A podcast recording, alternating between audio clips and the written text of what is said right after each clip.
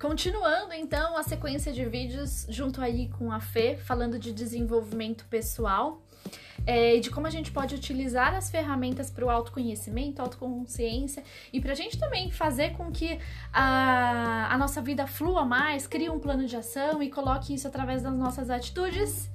A gente vem hoje falar um pouquinho sobre blind spot, pontos cegos, né? Como a gente se vê, como os outros nos veem, se existe uma coerência, uma transparência nisso ou algum ponto cego. Lembrando também que a gente está gravando todo esse conteúdo aí nos podcasts, no Roda Astrológica. E não pode ser humano. Legal. E aí, então, a gente vem falar um pouco dessa percepção, né? De como eu me vejo e como os outros me veem. E como isso é importante para o nosso desenvolvimento pessoal.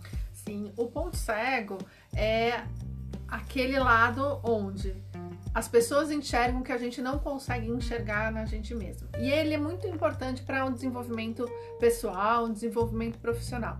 Por quê? Porque é através do olhar do outro que a gente vê quem, quais são as nossas habilidades, o que, que a gente precisa melhorar e aquilo que os outros, o que a gente está conseguindo passar realmente do nosso, né, do nosso verdadeiro eu para fora. Então, essa resposta, que eu chamo resposta de espelho, que é o outro que está que tá vendo ali, é muito importante para o desenvolvimento. Não só eu me autoconhecer, mas também expor como eu estou expondo isso para fora, né? Tem várias ferramentas que a gente consegue trabalhar esse blind spot. Por exemplo, na terapia, eu trabalho com a radiestesia. A radiestesia, ela vem da energia do inconsciente. Então, tudo que tiver ali no inconsciente que a pessoa não estiver enxergando, uhum. a gente consegue trazer para a consciência para ela conseguir trabalhar isso. E na astrologia?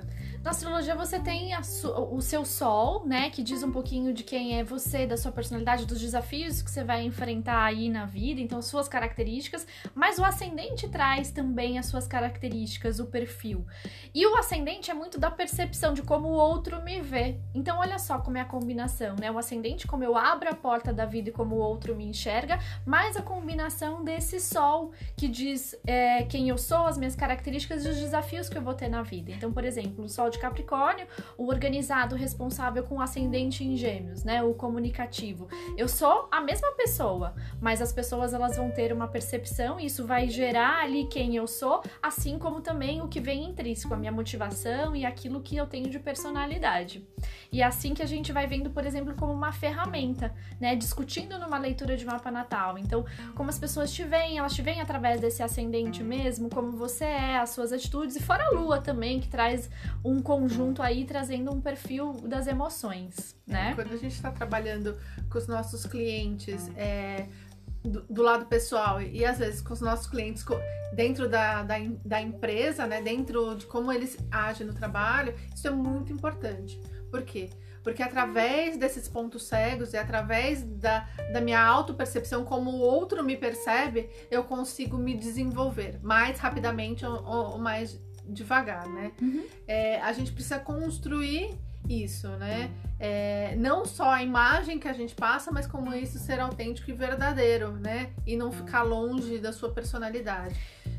E existem várias, várias ferramentas que você pode usar. Um exemplo de uma é a tal da avaliação 360, né? Quando o outro me avalia né? E quando eu avalio a mim mesmo, qual é a diferença entre isso? Eu tô, eu tô sendo perceptivo ou não dos meus pontos fortes e dos meus pontos a desenvolver. Perfeito.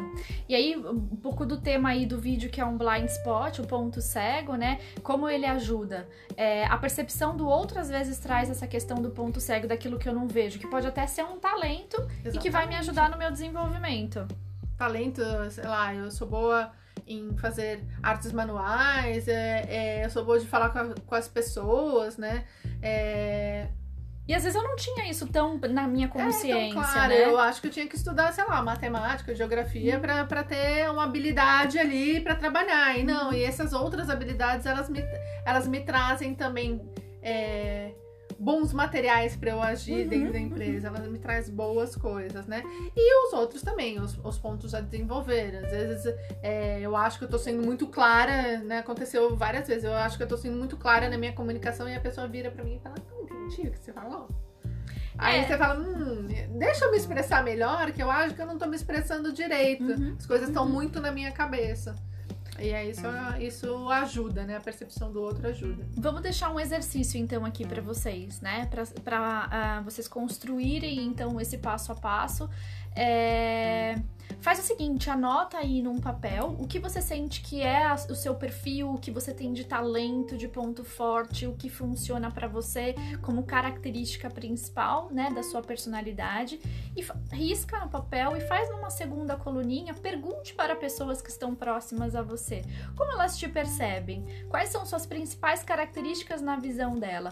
E faz um, uma, uma comparação, se existe essa coerência, essa transparência, se existe, se ela enxerga alguma coisa que você por acaso não vê e que você pode desenvolver.